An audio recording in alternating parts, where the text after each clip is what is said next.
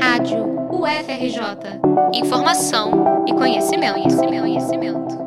O isolamento social imposto pela pandemia do coronavírus traz dificuldades psicológicas, principalmente para os pequenos. Problemas com as aulas online e o distanciamento dos amigos da escola, em alguns casos, acendem um sinal de alerta para a família. Foi exatamente o que aconteceu com Joana, nome fictício, que começou a desconfiar da saúde mental da filha de 9 anos. No início não foi fácil e o diagnóstico de depressão infantil não veio de cara. Ela começou a apresentar uns sintomas. Quando ela está ansiosa, ela caminha na ponta dos pés. E daí eu comecei a reparar que ela estava caminhando muito só na ponta dos pés e ela não conseguia não caminhar na ponta dos pés. Ela rói unha também e daí as unhas muito ruídas e, e ela começou a desenvolver um outro tique assim que era puxar as mãozinhas assim parecia sabe? Eu tinha a impressão que ela parecia aqueles animaizinhos assim que ficam numa jaula e que começam a desenvolver uns tiques nervosos, umas coisas assim. E daí a gente resolveu procurar ajuda. Primeiro a gente levou no pediatra, e a pediatra falou, recomendou levar num psiquiatra. E aí a gente levou no psiquiatra, o psiquiatra disse que não era o caso de medicamento, mas que ela tinha que fazer terapia. Então ela começou a fazer terapia mais ou menos lá por julho do ano passado, assim. A irritabilidade e a tristeza das crianças começam a se manifestar em falta de vontade para fazer coisas rotineiras. Os brinquedos preferidos perdem espaço e cedem lugar ao desânimo. Uma pesquisa do Instituto de Psiquiatria da Universidade de São Paulo mostrou que 27% das crianças e dos adolescentes analisados entre 5 e 17 anos desenvolveram algum sintoma de depressão ou ansiedade durante a pandemia. A Unesco emitiu um alerta esse ano para a necessidade de se redobrar a atenção dirigida às crianças em tempos pandêmicos. Quem também sentiu os impactos de tudo isso foi a Shirley Hilgert, influenciadora digital especializada em maternidade, na página do Instagram Macetes de Mãe. Para além das queixas que percebeu em casa, ela também passou a receber mais mensagens de mães relatando que os filhos estavam com comportamentos diferentes.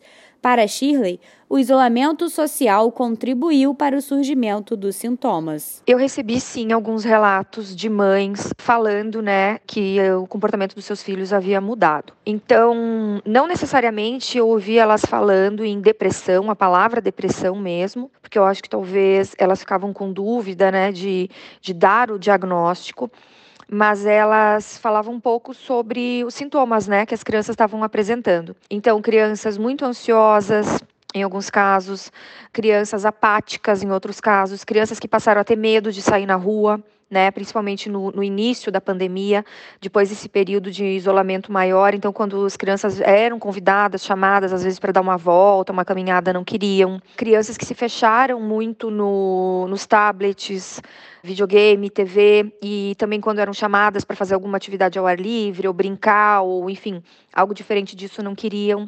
O que eu percebi muito claramente foi uh, esse relato, essa preocupação das mães, relatando principalmente ansiedade e apatia. De acordo com especialistas em saúde mental infantil, a pandemia surge como um fator de risco para crianças e jovens que já eram suscetíveis à depressão e à ansiedade. A chamada Síndrome da Gaiola do Isolamento Social contribuiu para a redução da saúde mental. A filha de Joana começou a ter o agravamento dos sintomas quando se viu no isolamento e sem contato com os amigos da escola. Ela dizia assim coisas, por exemplo, ai, todos os meus colegas não esqueceram de mim, ninguém lembra de mim, eu tô muito sozinha.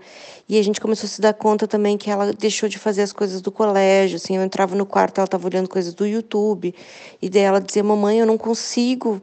Ela chorava e dizia: Mamãe, eu não consigo ficar assistindo aula. Assim, a gente percebia que tinha uma dificuldade de concentração muito grande, né? Que é por causada também por causa dessa ansiedade, né? A vulnerabilidade dessa faixa etária também é citada por especialistas como um intensificador durante um período em que todo mundo vive um sentimento de luto há mais de um ano e meio. Shirley, que é mãe de dois meninos de 6 e 9 anos, conseguiu perceber um maior senso de preocupação com pessoas próximas por parte deles. Dizer que meus filhos saíram absolutamente ilesos dessa experiência, eu não posso dizer tá? Principalmente meu filho mais velho, eu percebi um aumento da ansiedade dele, eu percebi ele muito mais irritado, muito mais explosivo, e eu acho que tem a ver sim com a pandemia. Percebi também que os dois passaram a ser muito mais preocupados, né? Principalmente no início, a preocupação deles era muito grande com relação aos avós, se os avós iam ficar seguros ou não. E agora, nesse final, também uma preocupação muito grande, até com os amigos da mesma idade, né? Por ouvir relato de coleguinha da escola que foi internado com Covid. Então, você percebe, assim, uma preocupação. Eu percebi uma preocupação dos meus filhos. No mundo, o número de crianças vítimas da depressão varia de 2 a 5%, de acordo com dados da Organização Mundial da Saúde. A recomendação para os responsáveis é manter a atenção redobrada a possíveis sinais de ansiedade e tristeza. Irritabilidade, falta de concentração e agressividade são sintomas comuns. Se notar essas mudanças de comportamento, procure ajuda psicológica ou, em casos mais agudos, psiquiátrica. Eu sou Rafaela Balieiro para a Rádio UFRJ.